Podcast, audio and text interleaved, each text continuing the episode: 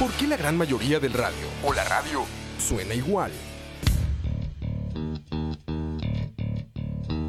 Mensajes publicitarios y comerciales disfrazados de inocentes recomendaciones. Invaden todo lo que vemos y escuchamos. Además de, por supuesto, compromisos con patrocinadores o intereses de terceros que censuran e impiden que cualquier información o mensaje pueda llegar intacto, puro y sin filtros. Al escucha. Muy pronto, una nueva alternativa a la radio. Solo escucha.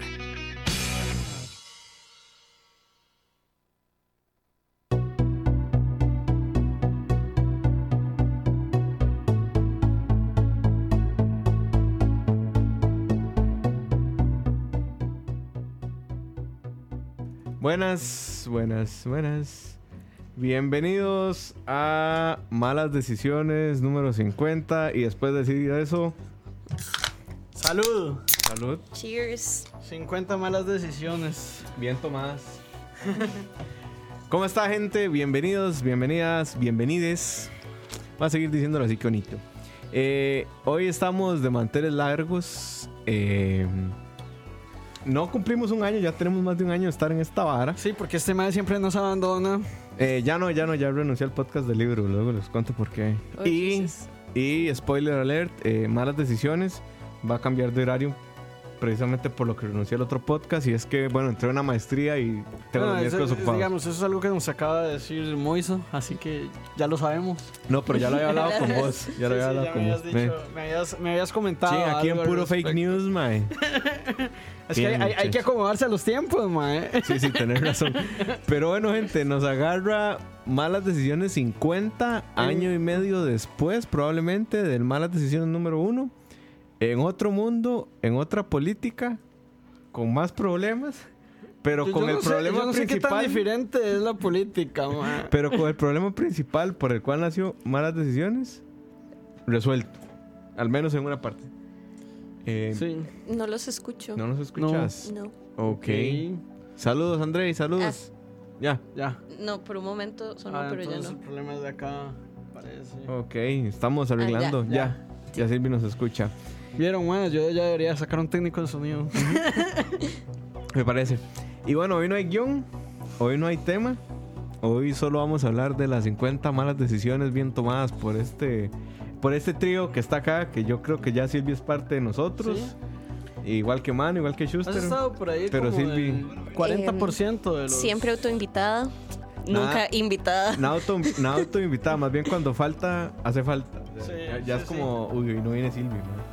Madre, Pero bueno, en eso estamos, muchachos. Sie- siempre autoinvitada, nunca inautoinvitada. Así es, así es. Citando al, al famoso filósofo colombiano Maluma. Eh, y nada, bienvenidos, bienvenidas. ¿Cómo están, chiquillos? Cuéntenme. Para los que nos están escuchando la primera vez, que no sé si existe alguien que nos está escuchando la Yo primera creo que vez. sí, yo creo que sí. Pero si es así, este, digamos, este, eh, me gustaría como hablar de las 50 malas decisiones, tal vez empezando cómo empezó esta vara. Ok, sí. Pero antes de eso, eh, quiero decirle a Chin que voy a mandar a hacer unas camisas, man. Que la había propuesto para, para Charlavaria, pero eh, la voy a hacer para malas decisiones. Como una que diga al frente. Diga, la gente diga si quiere, si la quiere, ahí podemos, podemos ver si, si la hacemos. Que tenga de malas decisiones al frente y atrás diga World Tour y que cada uno de los stages sea no un stage, sino el, el título del episodio de ese día. Entonces, 25, Chivísima. 25, ese va a ser el, el regalo de mí para ustedes. Ah, ¿de, qué, de qué era el episodio decisiones. número 25? ¿Te acordás? No, no, no. Pero bueno, eh, ¿cómo les ha ido esta semana? Aparte con colerones, con los estudiantes. eh, Ha, sido, ha, sido, ha sido una semana difícil, la verdad. Básicamente. ah, ok. Ah, ok. Ahí está. Ah, nice. Nice. Ujú. Vean qué bonitas. Esas son para los fans de malas decisiones. Yo soy tío. si escuchan, si para- escuchan Charlavaria, este, creo que era para fans, pero no importa. Nachin estrenó una, esa es más cara. Felicidades por la media teja, excelentes programas. Gracias, Julio. El malas decisiones, yo no me acuerdo ni siquiera de qué hablamos la semana antepasada, porque la pasada no hubo. Pero Yo me acuerdo que yo vine al de antes del Pride a hablar de Pride. Sí. Eso es Ajá. todo lo que recuerdo. Después hubo uno que no estuve. Que se fue desigualdad. Desigualdad. Des- Ese fue el toque, ya. Mm. Sí, quiero decir que estoy. Son para los Patreons. Ve, ching, no las use. Y Moiso no es tío, pero tiene ideas polas de tío, sí, en efecto. Claro que sí. Eso pasa. Claro que sí, pero no tengo Y sonido. chistes de tío. Ay, no, Bueno, no tenemos, tenemos sonidos, No tenemos no. sonidos, lo sentimos, muchachos. Bueno, Malas Decisiones empezó como un proyecto de Moisés y mío. El video y que. Eventualmente de Silvia. Ajá. eh, que empezó básicamente porque di la vara en Costa Rica. Vamos a ver, dame para. No. Se, se- sentíamos que había, digamos, como que las elecciones, Sí, fue, fue en víspera de las elecciones del, las elecciones pasadas del 2018 que nosotros sentimos que, que- que hacía falta un poco de un espacio, un espacio que, que hablara de política en, en- en- en términos, por decirlo así, que no fuera muy formal, eh, pero que hablara de política eh, de manera inescrupulosa, sin ocultar que habían posiciones detrás, pero más tratando de explicar lo que estaba pasando que, que ser un programa de, de opinión, sin dejar la opinión de lado, Ajá. porque nosotros nunca hemos... Nunca hemos pretendido ser objetivos, nunca hemos pretendido... Saludos a, perdón, saludos a Luis Diego, que es el, el, el único que nos está viendo en YouTube. Ah, no, hay tres, mira. Saludos a la gente de YouTube que nos está viendo, a los Patreons, que son los únicos que nos pueden ver el tarro. Gran tier. Gracias por apoyar. Ajá. No, no, no sé qué tanto ganan, mae. No, De- conmigo de ver- de pierden, de la cara, ¿verdad? Malas decisiones. Con Silvi ganan, conmigo pierden, digamos, y con Chin también ganan, pero bueno. Empezó así, como un video de YouTube, eh, de Facebook, que se grabó con este teléfono. y, que, la mitad, y, y que la mitad del, del video está trabado, además. Ajá, ajá. No, no, no, lo arreglamos. ah, el chile. Sí, sí, quedó bien al final. Pero bueno, empezó con esa idea que queríamos hablar un poco del déficit fiscal antes de que el déficit fiscal estuviera de moda. Ujú. Porque nosotros siempre fuimos hipsters de la True política. hipsters. Y em, de alguna forma empezó a circular en redes y tuvo un al- alcance más alto del que creíamos. Entonces decidimos, como, "Mae, vamos a hacer algo. ¿Qué tal si nos mandamos con un, con un canal de YouTube? Nos mandamos con algo. Y en ese momento Roa estaba...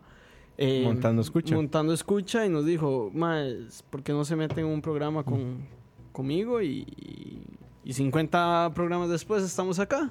Aquí seguimos. No, y, y es súper curioso porque eh, de repente, después de invitar a Silvi para hablar de...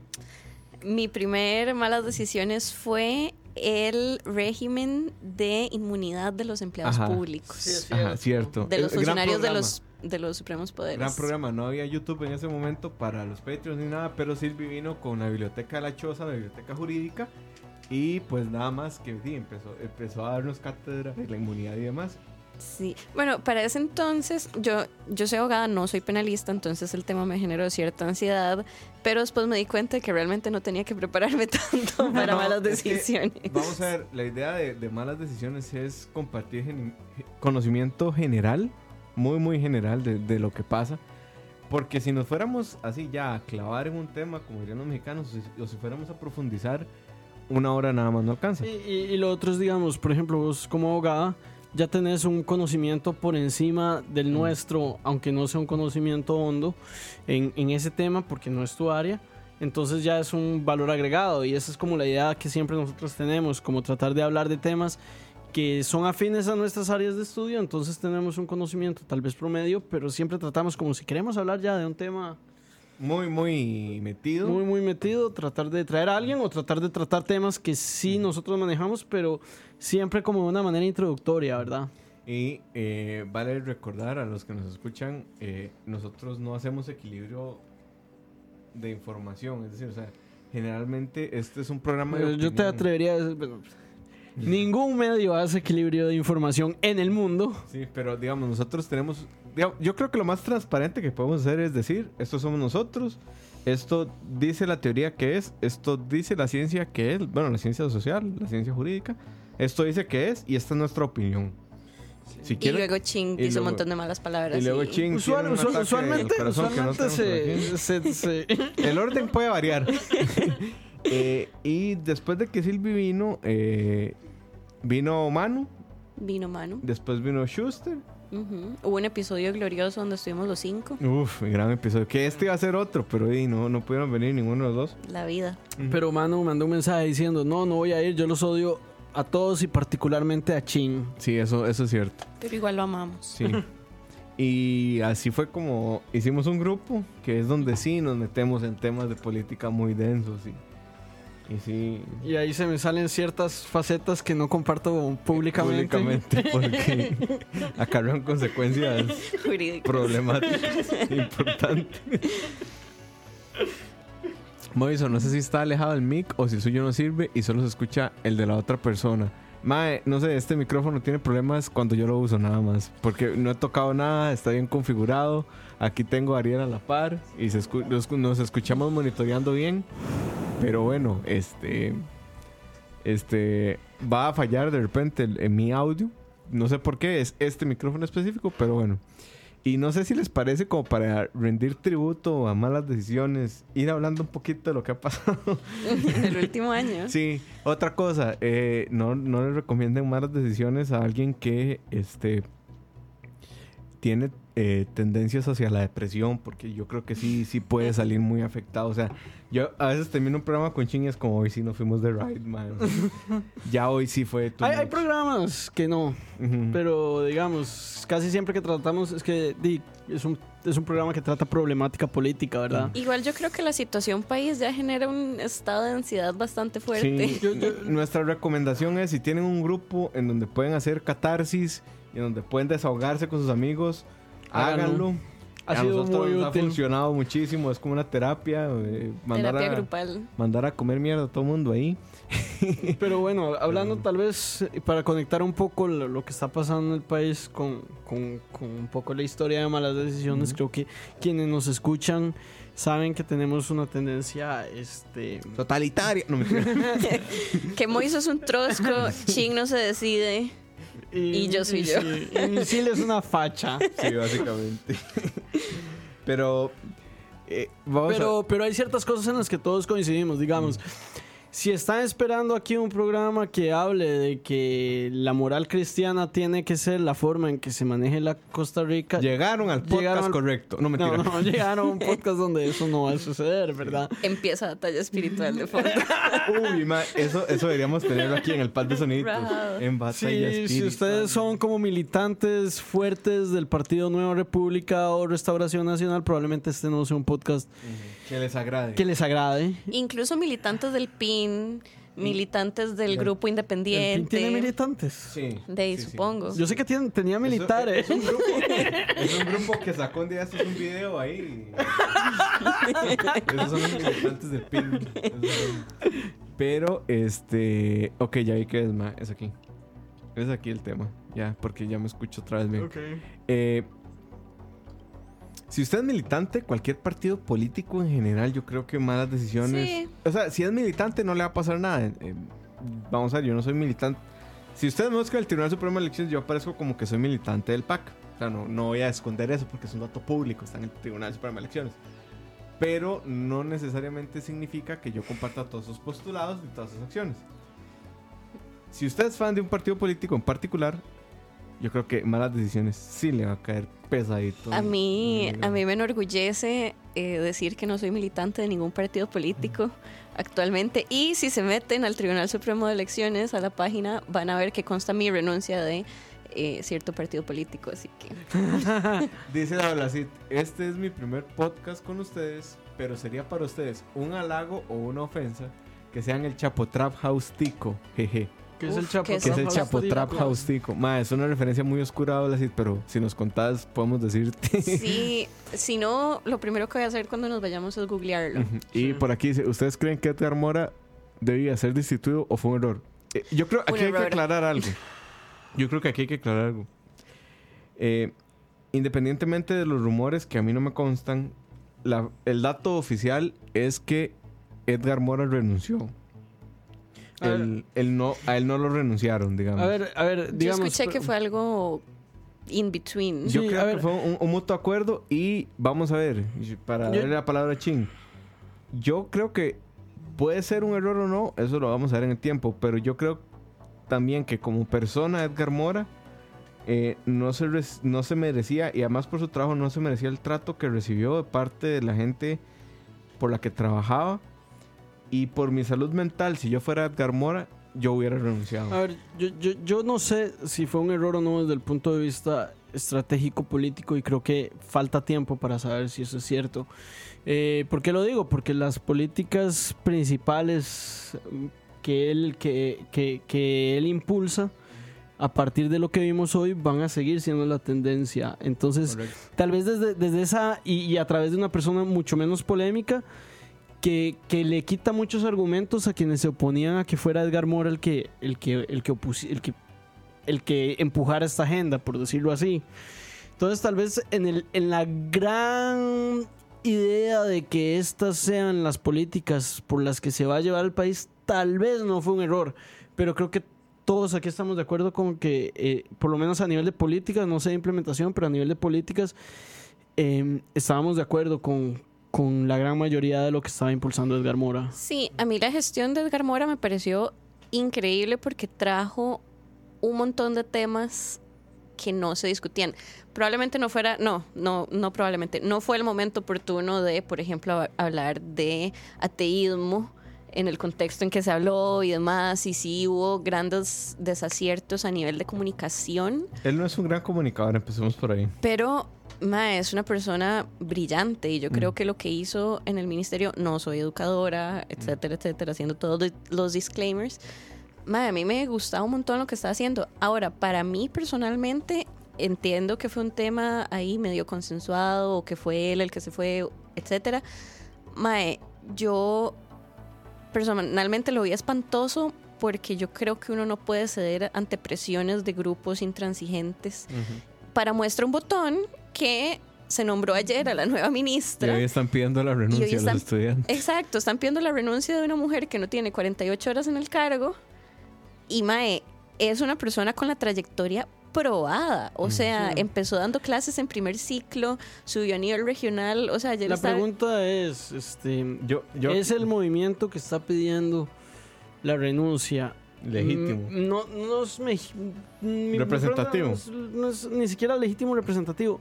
¿Es más fuerte o menos fuerte ahora? Para mí es menos fuerte, no, yo para mí creo que, tiene menos bagaje. yo creo solo que, el hecho yo de creo que... con el solo hecho de haber pedido la renuncia hoy, ya perdieron muchísimo. Por supuesto. O sea, ya quedaron como lo que este movimiento ha sido desde el inicio y nada más es un berrinche.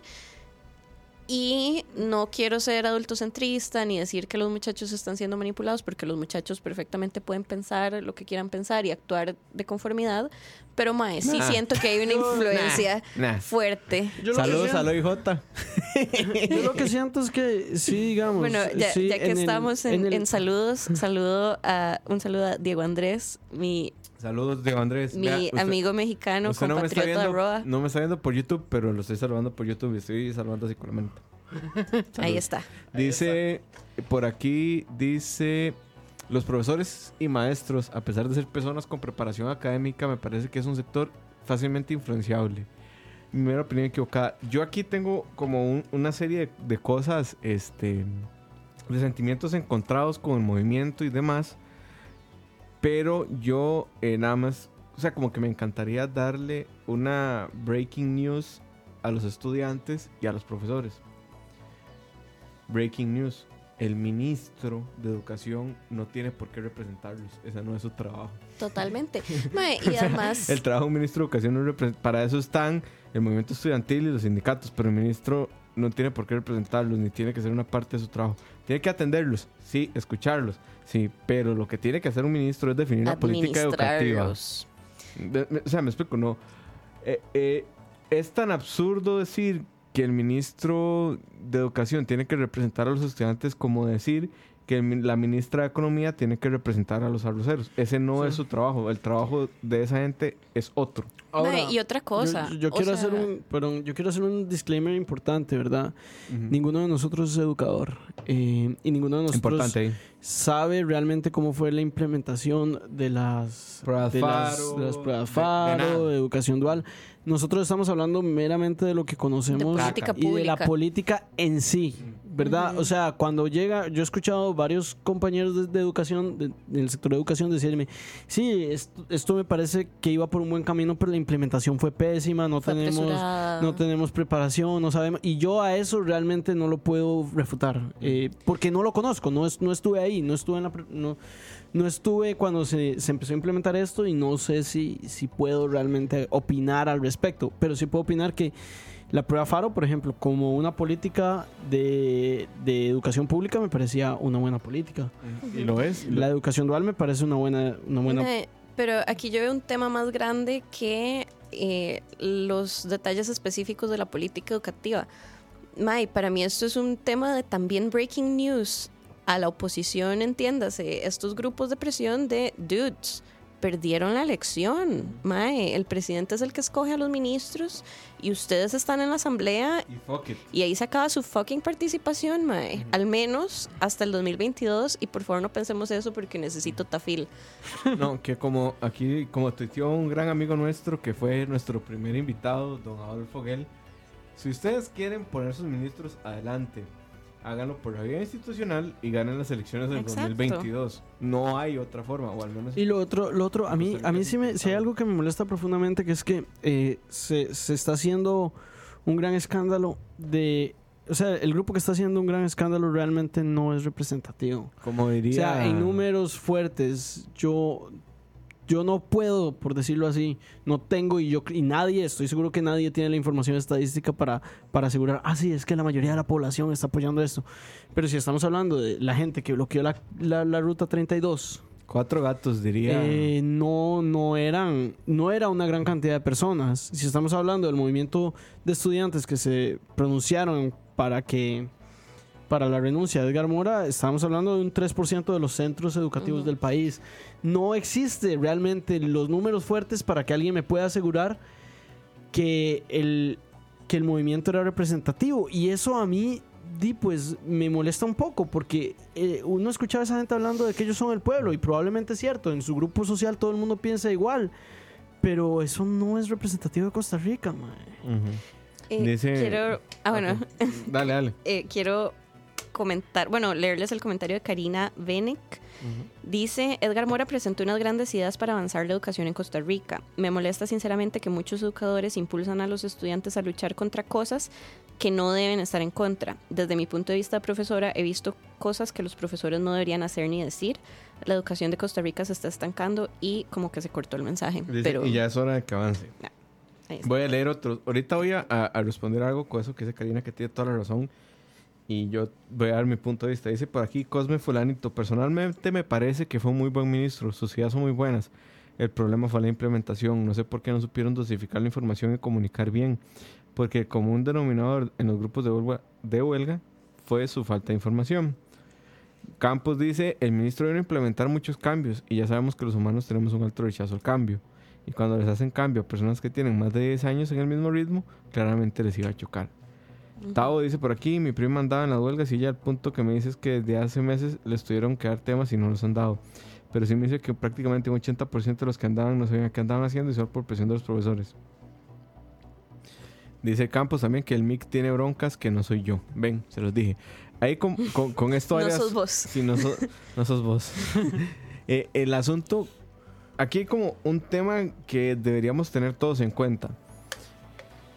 Eh, estos dos años de administración han sido atípicos completamente para cualquier presidente de la Segunda República de este país. Año Eh, de administración. Sí, bueno, yo cuento 2018-2019. Eh, la primera es que hubo una huelga de profesores que duró medio año. O sea, y por ejemplo, que aquí me diga, es que mi prima no le dieron temas que dieron haber visto. Muy probablemente esos temas los tuvieron que haber visto el año pasado. Exacto.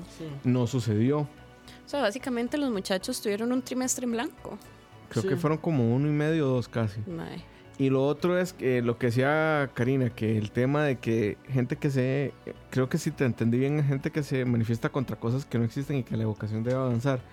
Yo aquí quiero hablar del componente de la ideología de género, el, el famoso cuco, ¿verdad? Que le ha metido a todo mundo. Vamos a ver, nosotros tenemos claro y la gente que, este, que se toma como en serio las cosas, tenemos claro que la ideología de género no existe. Digamos, las Pero- personas que se toman en serio los estudios de género, que realmente se han tomado el tiempo de leer a fondo eh, bibliografía acerca de, es- digamos, de sexualidad y género. Que hay, hay toda hay un una montón. teoría, hay Sí. teoría queer. Pero eh, lo que yo quiero decir aquí es que voy a voy a como a, a dividir las cosas, ¿verdad? La ideología de género existe en cuanto a etiqueta globalizante para atacar a todo un movimiento que es muy diverso. Esto no lo digo yo, lo dicen los mismos eh, creadores del término ideología de género, que es un ma que se apellida Laje y otro que se apellida bla bla bla. Puedo buscar el video y pasárselo en donde está en una entrevista y ellos efectivamente le dicen al entrevistador, eh, ok, la ideología de género viene del marxismo cultural. Dice, pero ponele como querás. Esto lo dicen ellos, no lo estoy diciendo yo, es cita textual. Ellos dicen, ponerle hegelianismo cultural si querés. El hegelianismo cultural no existe tampoco. Dice, pero teníamos que construir un concepto para atacar al otro, a la izquierda. Y esto es, esto es muy revelador. ¿Por qué? Porque, digamos, si a mí alguien conservador me dice la ideología de género existe, yo le voy a decir, sí, existe como una etiqueta que usted se inventó. Punto. Más no lo dice eso, usted, lo dice la misma persona Que usted probablemente esté citando para decir Exacto. esto. Entonces, cuando, digamos, en, en esos términos, porque a mí me pasó, yo les contaba que tenía un primo que es súper conservador y me vino con estos, con estas discusiones o, o- o con estas dudas genuinas. Porque yo creo que son dudas genuinas y de gente que realmente también está preocupada por el futuro. Entonces, yo lo que les digo es, ok, existen tanto esto, fuera de ahí, no existe, fuera de ahí, Pero- es un invento, ¿verdad? Entonces, yo quisiera como hacer ese llamado al, como a la conciencia, que hay gente que también tiene dudas y tiene preocupaciones genuinas, que pasan por otros filtros que no son los de nosotros, pasan por otros filtros que no son los de nosotros. Que también, Pero hay que establecer como esos puntos de debate mínimos para poder decir, ok, esto es su etiqueta y usted la creó y usted se la cree porque es una etiqueta, no porque Que- necesariamente sea un... un que algo ahí real. digamos, que ahí digamos, para mí esto es sumamente revelador porque, eh, bueno, yo he escrito varias veces al respecto de esto en, mi- en mi blog y en mi Facebook, eh, pero digamos, la, la ideología de género, y ya, me estoy, ya nos estamos yendo súper de right porque este programa iba a ser así, Va a ser así. eh, pero Con digamos... puro mata debe estar bueno. ah, otra cosa, somos pro legalize. Ah, ok, sí. Pero digamos, a mí para mí esto, esto es muy revelador porque es literalmente laje. La, la persona que inventa este concepto admitiendo que está creando lo que se llaman una falacia del hombre de paja. Correcto. ¿Y qué es la falacia del hombre de paja?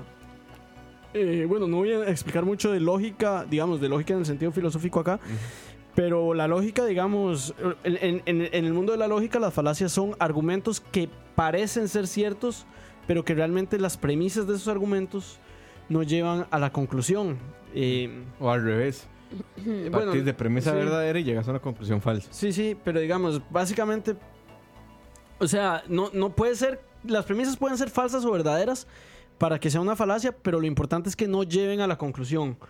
El ejemplo más claro, digamos, es la falacia dominem. Es como, eh, no sé, salgo yo diciendo, eh, "Mae, yo estoy a favor de las políticas del, mis- del, del mis- del ministro de Educación. Y alguien me dice, ma, es que usted es gay, por eso está a Y favor. usted le cuadra a Edgar Mora. Y usted le eso- cuadra a Edgar Mora. Y yo, ok, Lo que le gusta digamos, es que le- y- digamos, digamos que sea cierto. Yo no, ¿Y a yo- quién no le va a gustar Edgar Mora? Sí.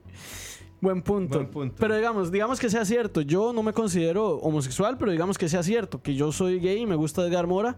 ¿Eso de qué manera invalida mi argumento inicial? Eso es una falacia.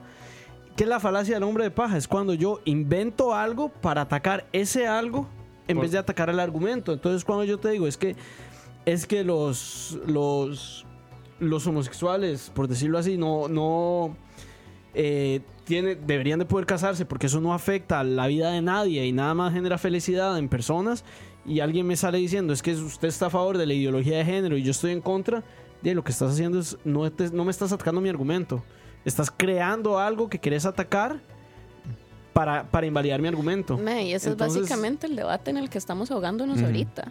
Sí, y que eh, Que vamos mí a ver. molesta porque, porque digamos, cuando hablábamos de reforma fiscal, cuando hablábamos de, de, de- de apertura de mercados, cuando hablamos de educación dual, hay argumentos de ambos lados y argumentos sólidos y fuertes. Pero en el caso de la ideología de género, yo, yo llevo cuatro años escuchando este término y no he escuchado un argumento, digamos, lógicamente sólido.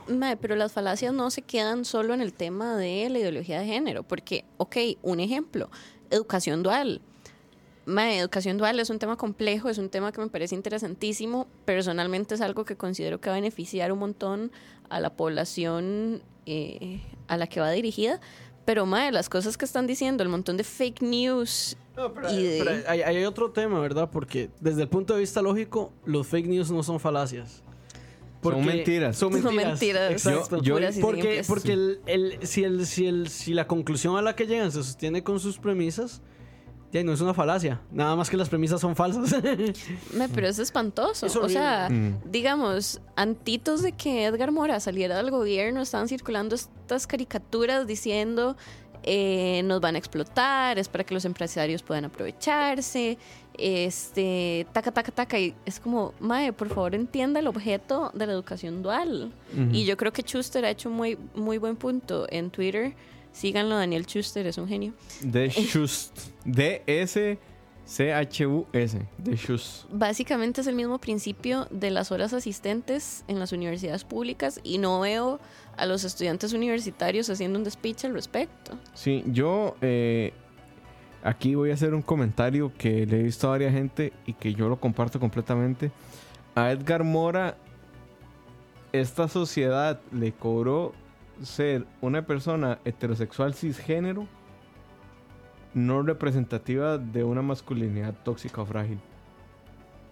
Muchas palabras de dominguear, pero sí, O digamos. sea, no- vamos a ver, le cobramos que no era el, el macho típico que está frente al MEP, básicamente. Y yo Ajá. comparto eso completamente. Pero más allá de eso, digamos, yo, yo, y esto es un tema que no, digamos, que me parece, yo quería proponerlo para... Ajá, Aquí, bueno, seguí. Aquí hay una pregunta de Luis Diego. Dice, ya que no hay tema, ¿me puede aclarar la siguiente duda? ¿Qué tipos de, temas se pueden llevar al referéndum? Todos menos dos, política fiscal y reformas a la constitución. Yo creo que hay mano. No solo hay dos temas que, no se, no pueden llevar. O sea, cualquier cosa, excepto esos dos, se pueden Siempre y cuando se cumplan los requisitos de, Mm. alcanzar no sé cuántas firmas y no sé qué. Todo eso está en la página del Ah. TCE o si no está en... en la Y tiene que ser con, creo que es con dos años de separación entre uno y otro. Tienen que haber firmas de no sé cuántas personas del padrón. Es cierto porcentaje del padrón electoral. Es una mierda, sale carísimo, pero bueno, democracia. Saludos a Pero- Emma que nos ve también en YouTube. Pero bueno, digamos, yo quiero aprovechar tal vez para volver a el tema muy entrecomillado que teníamos, eh, porque realmente no hay tema, pero como para traer un poco a la discusión de cómo nació malas decisiones y por qué hacemos malas decisiones, yo quería hablar un poco de un tema que de hecho eh, yo quería proponértelo para tratar la próxima semana y por supuesto que Silvia está invitada, Tomado no va a pasar. No mentiras. que es a- hablar de los fake news. Sí. Em, Que yo estoy en contra de ese término. Manu debería venir a ese. De fake news y, y posverdad. Yo creo que es más. Yo creo que es un eufemismo para llamar a las cosas por su nombre. Mentiras. Mentiras. Ajá. Pero a lo que voy con esto, digamos, nosotros empezamos en malas decisiones para poder hablar de temas de política de una forma donde, ok, no estás de acuerdo conmigo y sentís que todo lo que estoy diciendo está mal, pero, pero hablemos. O sea, y hablemos de una manera donde no me estás acusando a mí y donde estás sacando datos que, que, que si no son ciertos, por lo menos puedes admitir que, estamos, que estás bateando, digamos, que es lo que nosotros tratamos de hacer acá siempre. Correcto. Eh, si, si no sabemos algo, eh, dejarlo claro. Eh, y, y por qué lo digo? Porque a mí me parece que uno de- de los problemas más grandes de, de- de- la política actual en Costa Rica es que la gente, y No estoy dialoga. hablando, gente, o sea, gente preparada, gente que uno no esperaría que fuera así, eh, creyendo cosas porque les conviene. O sea, yo he visto compañeros míos que obviamente no comulgan políticamente hablando conmigo, eh, pero que son personas muy preparadas, decir que el video que circuló ahora hablando de un golpe de Estado y todo esto, que esto es una mampara del gobierno. Yo no voy a decir, yo no tengo información para negarlo, pero no está en mi persona negarlo. O sea, si vos estás haciendo esa, esa, una aseveración tan fuerte, Tenés que tener pruebas. tenemos que tener pruebas y eso es lo que yo no he visto. Ujú. Y cuando uno ve a Juan Diego Castro haciéndolo, por ejemplo, para hablar con nombres y apellidos, cuando uno ve a Juan Diego Castro haciéndolo y, y, Yo. y sacándolo así, digamos, y diciendo esto sin ningún tipo de pruebas y ver a la gente creyéndole a Juan Diego Castro eh, es un poco preocupante, ¿verdad? Peligroso. Es Sí, no, peligroso saber que no solo que, que- que una persona de poder como Juan Diego Castro lo diga, sino que la gente lo crea a face value, lo crea sin decir, demostrame esto.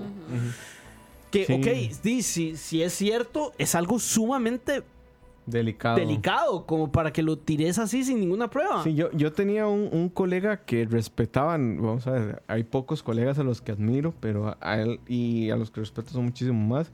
Pero a este colega, a este colega lo respetaba muchísimo, muchísimo hasta que sugirió que el video era una producción de Zapote y yo dije, y de hecho creo que se los pasé al grupo de WhatsApp y yo dije, madre, qué peligroso lo que está sugiriendo, madre. O sea, porque eh, esta persona que conozco tiene un interés partidario evidente, es de una corriente, va- vamos a decir, del PLN bastante eh, progresista, si se quiere, de alguna forma. Pero esa, vamos a ver, yo creo que un con un tema tan delicado, usted puede bromear lo que quiera sobre el man que está haciendo el video, sobre el imbécil que lo hizo. Pero con solo el hecho de... no atribuirle. Ajá, con solo el Ok. hecho de deslizar algo, con solo el hecho de sugerir algo de duda respecto a la institucionalidad democrática, estás contribuyendo a la erosión del sistema y eso me parece sumamente peligroso. Mae, yo creo que nosotros, ticos en general, este, tomamos demasiado por sentado la fragilidad de la democracia y de la institucionalidad, mae. Como que no hemos visto nosotros ni nuestros papás ningún despiche al respecto, todo ha sido muy estable, eh, no tenemos ejército, no sé cuánto, no sé, como 8 de cada 10 personas nunca han visto un soldado, bla, bla, bla. Mae, pero eso se puede caer en un segundo. Y yo, Yo creo que la gente no Vea- mide eso. Vea qué interesante aquí lo que dice Kenneth. Ahorita respondemos lo de la gasolina que están preguntando en el chat. Dice Kenneth, si pasa algo bueno, gracias a Diosito, gracias Huelguitas. Y si pasa algo malo, pack, cartora- pactorazos del paquetazo, del pack corrupción. Eh, aquí, digamos, yo siempre suelo caer mal cuando alguien dice, pasó un terremoto, un temblor en Costa Rica y no pasó nada, gracias a Dios. Y yo, yo le digo, no, gracias al código sísmico. Ya, yo soy creyente y digamos, demás, aquí- pero, aquí, aquí, pero ahí eh, me, pongo- me pongo medio insoportable. Aquí Sí, yo le Sí, rezo al ajá. código sísmico en Aquí yo te, yo, te iba, yo te iba a tirar mi, mi ateo hace poco en, un, en, un, en un comentario en un comentario bastante polémico, pero me reservé a hacerlo porque uno, uno tiene ciertos límites. Uno tiene. Mentira, no, no, No, no, no no. tenemos límites. y Pero, aquí. pero digamos, sí es cierto, digamos. Sí, eso es muy cierto. Preguntan por aquí que qué opinamos del un- de la baja del 1%, del un- de un colón de la gasolina de Recope. Yo opino que probablemente sea más caro implementar la rebaja que la rebaja en sí. Yo no, No voy a defender a Recope eh, en ningún sentido y además porque sigo, soy amigo de varias gente de Recope y son sindicalistas y, se ponen... Vamos a ver, yo una vez tuve que dar una charla en agentes de cambio, había una persona de Recope, sindicalista de Recope, y entonces estábamos discutiendo sobre los privilegios de Recope y la respuesta de esa persona fue... La gente hace bulla y hace despiche solo porque yo tengo algo que ustedes no tienen. Y yo, en efecto, mae. En efecto, pero ese algo lo estamos financiando nosotros. Exacto. O mae. sea, sí, eh, eh, o sea, es porque usted fue como un chivita chivita, yo lo tengo y usted no. Ese no es el punto. Sí. El punto es que ese chivita chivita se lo estoy pagando yo. Pero más allá de eso, eh, el tema de tarifa única de combustible en Costa Rica, a mí me parece bien. Estoy en contra o no estoy en contra. No voy a Yo me voy a retirar lentamente y dejar que estos dos se ganen a golpes. a, a Recope. eh, Ching, no trajiste suficientes birras. No, pero li- digamos, lo único que voy a decir es que me parece bien porque vamos a la solidaridad cuesta plata y yo, Moisés, Valle Centralino, el GAM de Santana, estoy dispuesto a pagar un poco más de por la gasolina de mi carro para que don Eusebio en Guanacaste, allá pegando como pala, no tenga que pagar el triple lo que paga ahorita por la gasolina. Eso es todo lo que voy a decir. Mae, di, si no estuviéramos pagando la gasolina más cara de la región, Por eso dije, yo no voy a defender el Recope. Yo, yo defiendo el, el modelo de tarifa única para todo el país. Recope, otros 100 pesos. y se agarren ellos. O sea, yo no voy a defender esa o sea, yo creo que tal vez si Recope no, no existiera, podríamos tener una gasolina a un precio competitivo y que Don Eusebio todavía pudiera salir adelante. A ver, yo no estoy en contra de la solidaridad como idea, solo que no creo que se institucionalice de una forma en que, y tampoco quiero decir palabras muy fuertes contra Recope porque mi madrina se pensionó de ahí. Este. Ma, el punto es que no podemos estar pagándole el salario a un montón de vagabundos, eh, Malditos empleados corruptos, públicos que no hacen corruptos del paquetazo. ¿Se acuerdan cuando hablábamos de falacias a, a Domi? No, o sea, a ver, es una institución que nos sirve. Punto. Sí, exacto. Y mae, su existencia hace que tengamos los precios del combustible que tenemos. Yo no estoy en contra de la solidaridad, pero mae, creo que hay algo muy mal en cómo Sí, vamos se establece el precio del combustible. Vamos a ver nuevamente. Digo, yo estoy a favor de tarifa única en combustible. Que exista recope, esos son otros 100 pesos. O sea, a mí, si me preguntan, yo. eh, eh, vamos a ver, de repente peco de estatista, pero lo transformaría en otra cosa. Ay, pasa Mois. es que, es que ese historial de recope no le ayuda en nada. Dice Campos, Moiso, comunista y paxista, renuncia. Y bueno, ya me voy. solo porque Campos pero, lo dijo. pero digamos. Otro eh, pero- pero- coyunto pero- del paquetazo. yo, yo- yo sé que este es un comentario de Campos en, en broma, pero a mí me parece que eh, es muy valioso en el sentido de que, mae, ni Silvia ni yo hemos estado en ningún momento de nuestras vidas cercanos a ser tan siquiera afines al pack. De ninguna manera. Y he recibido tantas veces insultos de ser un pack lover en redes porque estoy a favor del el matrimonio de personas del mismo sexo, porque creía que la reforma fiscal era algo necesario, porque creo que este gobierno está haciendo reformas estructurales que ningún gobierno antes se estaba atreviendo a hacer. Por decir este tipo de cosas, mae, mae, de repente soy el mae más pack del mundo. By the way, it's a fact. O sea, no es como que Chin se está inventando eso, ¿verdad? O sea, las reformas estructurales empieza con el IVA y un día estos vi el dato, un dato que me dejó helado, que dicen, el sistema de facturación de Hacienda se cayó, factura digital, porque de un día para otro empezó a regir el IVA y se duplicaron la cantidad de facturas que se hacían por día. Jesus. Sí, no es, espera- no, es- no es tan loco, digamos. No es para nada loco. La, la, la, la, la mayor cantidad, digamos, la- la- el, país ahora funciona con servicios. Pero- pero, pero digamos- pero eso del pack es totalmente cierto. Yo creo que yo estoy todavía más lejos de Chin. Todavía más lejos de mí porque No, está no, Chin no de por crees, medio. es, es un hecho. Soy, estoy mucho más lejos de, de Chin, de ser afín al pack. Nunca he votado por el pack.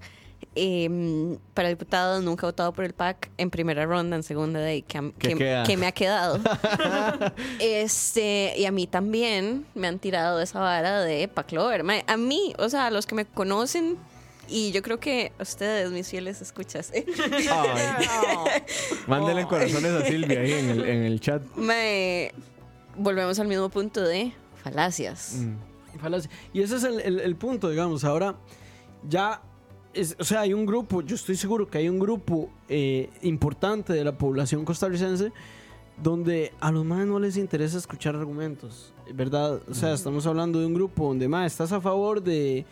es- es no- o ni siquiera a veces es estás a favor, no tenés ningún problema con que el matrimonio de personas del mismo sexo empiece a regir en mayo en Costa Rica. ¡Culpa al pack! Eh, entonces inmediatamente sos un chiquitos. pack lover, no quiero saber nada de lo que vos decís y todo lo que vos decís va a ser mentira, eh, va a ser para defender al gobierno, eh, un gobierno que nos quiere imponer una dictadura que más a mí me enoja cada vez. Y aquí ya va el, ya va el chin. Fue puta y no tengo el sonido. ya va el chin entrando en rant, mae. A mí me enoja cada vez que yo escucho a alguien en este país decir que estamos ante una dictadura o que estamos ante un gobierno verdaderamente dictatorial o, eh, o digamos, este, incluso, eh, ¿cómo decirlo? Que, que ejerce el poder, ma. Este, este gobierno no ejerce el poder. Porque playos no Ma, saben ni yo- lo que es vivir. O sea, yo he vivido en un país donde sí te restringen la libertad de expresión. Sí. Y eso no se parece a Costa Rica. Te puedo decir que eso no se parece a Costa Rica, mae. Cuando, cuando, cuando entre gente, cuando entre el gobierno con un tanque a matar a todos los sindicalistas, ahí me vas a hablar de una dictadura. Me encanta que se censura Sí. solo. No, y, y- y lo estoy diciendo porque eso pasó. O sea, eso ha pasado en países dictatoriales. ahí este, es muy gracioso. Bueno, a mí Y, ah, un- un- solo- sobre un pequeño disclaimer, no estoy diciendo que tenemos que llegar a eso, ¿verdad? Para decir que estamos en una dictadura, quiero dejar muy claro eso. tomados audio cortado de Pero, pero, pero, pero, Pero aquí en Son este palabras país, muy grandes. Aquí en este país conozco muy pocas veces que una persona haya tenido consecuencias legales por algo que haya dicho o expresado en redes sociales Mae, ¿cómo se llamaba? públicamente y los casos que con y conozco casos donde más bien debieron de haber La hora chinchilla de esos Ingrid Roldán, mae. o sea Laura Una Chin- fisicoculturista llamando a las armas para destituir al presidente. no, no, o sea, Laura llamándolo Chinchilla a con- volarse pichazos con Luis Guillermo Ah, Solís. crack, mae. Qué grande. Pero- La- Laura Chinchilla contra Valdí es un caso de injuria. Claramente Total. es injuria, claramente es calumnia. Se dijeron cosas falsas en detrimento de la imagen de una persona Y la resolución y la fue- resolución fue a favor de Valdí. Eso es algo que yo no entiendo. O sea, Mae, fue como porque se en aguanta este porque y, país- y- y eso, y eso es algo tipificado en nuestro código penal. Yo creo que porque ya nuestra idiosincrasia es demasiado, voy a usar una, expre- una expresión de mi mamá, demasiado de las flojas. O sea, nadie, nadie gets its shit together y hace algo, decide algo, porque nos da tanto miedo el conflicto y nos da tanto miedo todo y todo muy pura vida que mae, puede salir Ingrid Roldana a decirle al presidente, venga Titi, Sí. le reviento el marco De los Yo, cinco. yo creo que y nada le Le pasa. hago, le hago un fresco de dientes en ese pichel. Y, y también, y también aquí lo digo como periodista, mae, cuando vos hablas con periodistas de otros países te das cuenta de lo que es restricción de libertad de prensa. Total. Y no estoy hablando de países necesariamente eh, dictatoriales, o sea, estoy hablando de, mae, de Malta, estoy hablando de México. Ahí yo, yo creo que hay, hay- hay que hacer una aclaración importante. Yo creo que sobreestimamos el hecho de que el emisor de la, de la comunicación siempre tiene que ser claro y subestimamos el hecho de que hay gente que nada más está dispuesta a no entender el mensaje.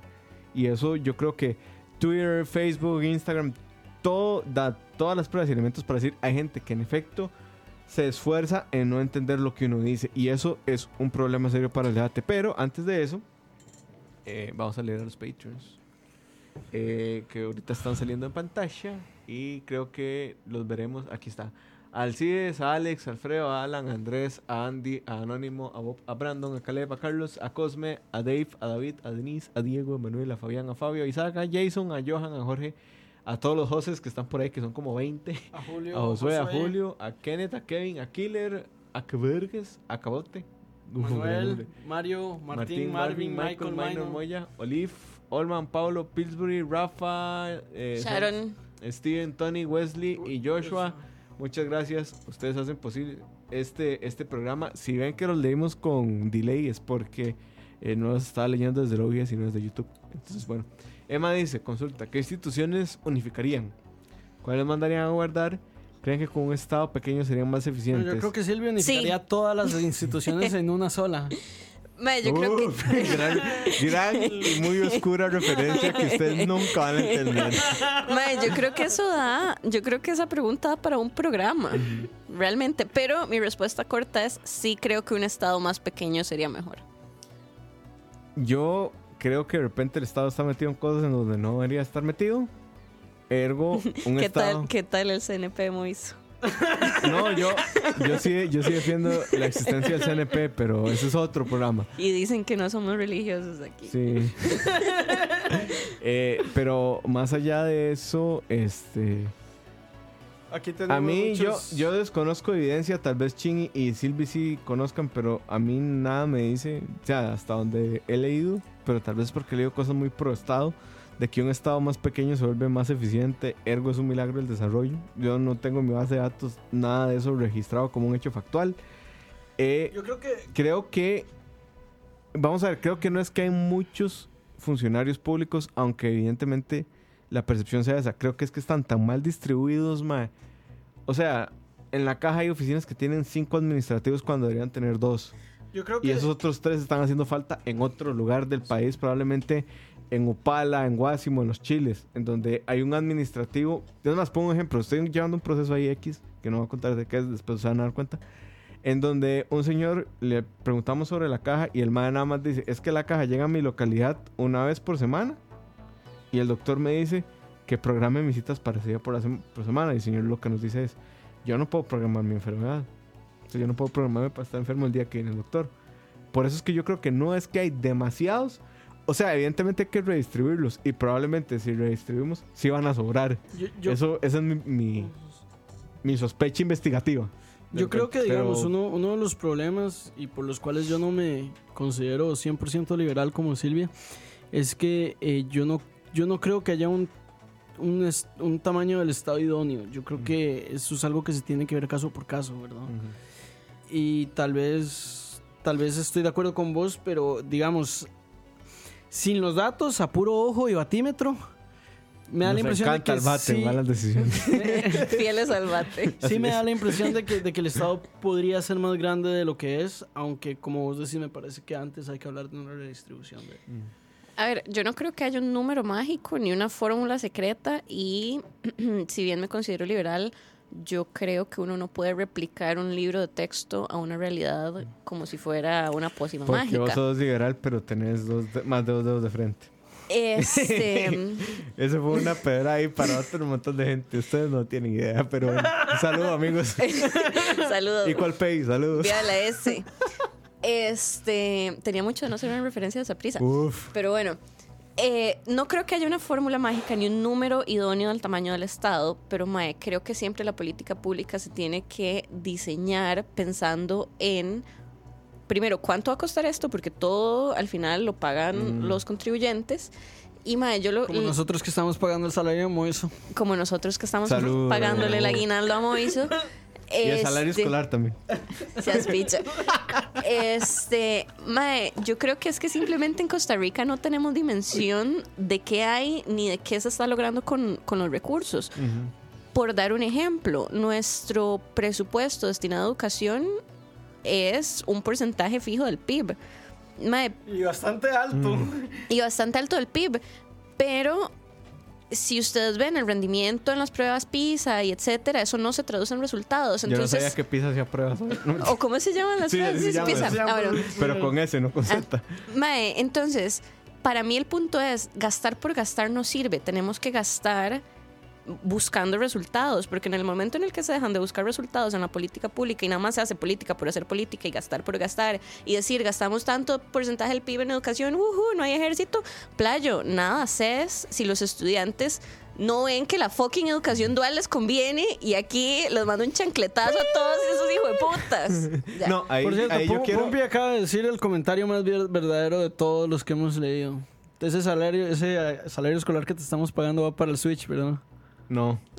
No, va para mis Yo- estudios de maestría. Ah, yo iba a decir que va para Mickey. No, no, va para mis estudios de maestría.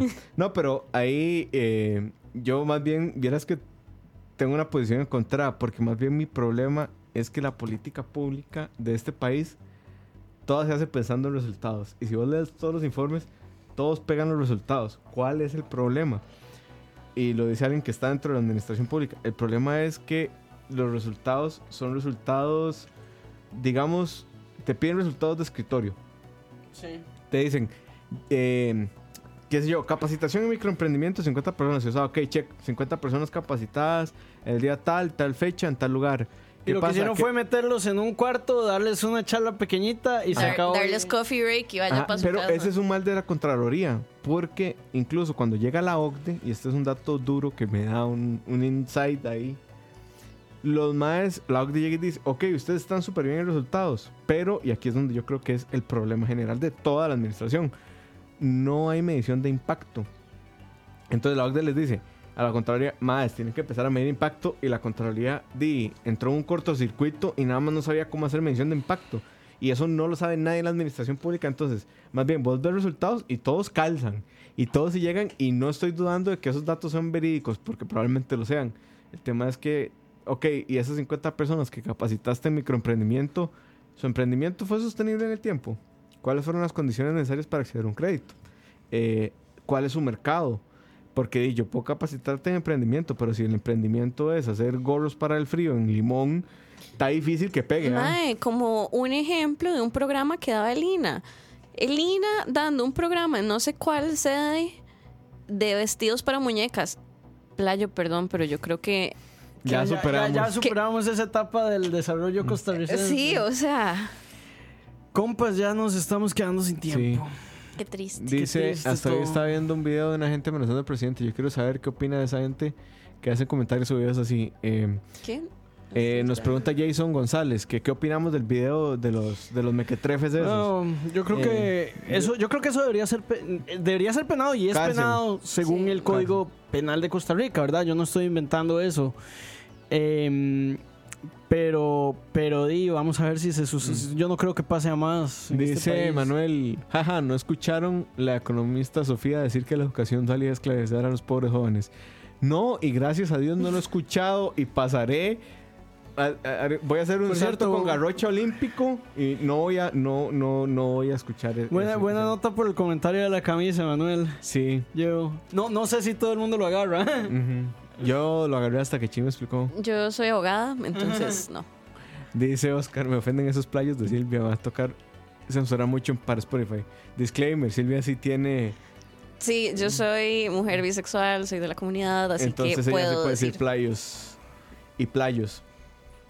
Playos nunca digo la verdad. No, es que he visto mucha gente que dice playos, así con I latina. Pero bueno, Pero bueno, gente, compas, 50 malas decisiones, lo logramos. con mucho guaro. Más de un año en esto. Eh, ahí adelante, aguante malas decisiones. Por 50 más. Por 50 más. Bueno, gente, Antes de que caiga la dictadura del PAC y nos corte la comunicación y, y nos coarte nuestra libertad de expresión. así es. Muchas gracias por acompañarnos durante 50 episodios. Yo creo que no esperábamos Y, tanto cariño. No, tantas- y tanta si este es el gente. primer episodio de los primeros episodios que escuchan, di, pues bienvenido. Y esperamos que se queden para más. Prometo que, que la mayoría son un poco menos dispersos que este. No, pero yo creo que les gusta, les gusta vernos hablando caca y así. Eh, Hemos tenido grandes invitados. Por Sí. aquí pasó don Leonardo Garnier, don Rodolfo Rodolfo Jiménez, Jiménez, Silvia, Manu, eh, Manu, Schuster, Schuster, Fito, Fito, eh, Valeria, eh, Sergio Fernández, eh, Marisol Sol. Guzmán, sí. eh, Tejani estuvo, Tejani aquí estuvo invitado aquí un rato, sí. Eh, y yo creo que hay algo, Sí. hay algo claro que dejar, que siempre lo decimos cuando tenemos Anari. a Narri. Anari, Cuando tenemos una invitada mujer, que es que no nos gusta encasillar a las mujeres porque a veces solo las llaman para temas de género, como si solo eso supieran las mujeres. Yo no sé qué pasa en este país, pero intentamos siempre tener mujeres que aporten una perspectiva como Silvi o en general más comunista. Y no bueno, sé. digamos, si, si nos están, si, si quieren escuchar, no han escuchado antes algunos programas antiguos, estamos en Spotify. Eh, mis recomendaciones son siempre los programas que tienen invitados. Ujú. eh, y también recomiendo muchísimo el programa en el que Moiso y yo no estuvimos, que Ah. fue un programa de feminismo a cargo de Silvia, Silvia, Valeria, Valeria y Ana Rita. Rita. Ese fue un gran No. programa. No, Silvia, Ana y Rita y después fueron Silvi y Vale. Ajá. Hicimos Ajá. dos. Entonces, bueno, esos los recomiendo también. Ahí están en Spotify y en todas las plataformas donde nos escuchan en Sí, y gente, no se vayan, ya viene detrás del audio. Hoy el tema está muy interesante. Y después de detrás del audio, hoy Hay una entrevista con, seguidos, ajá, con el primer tico que ganó un león de canes. Ok, entonces hoy hay grandes programas en escucha, no Sí. se vayan. No se vayan y nos estamos viendo para la próxima. Chao. Chao.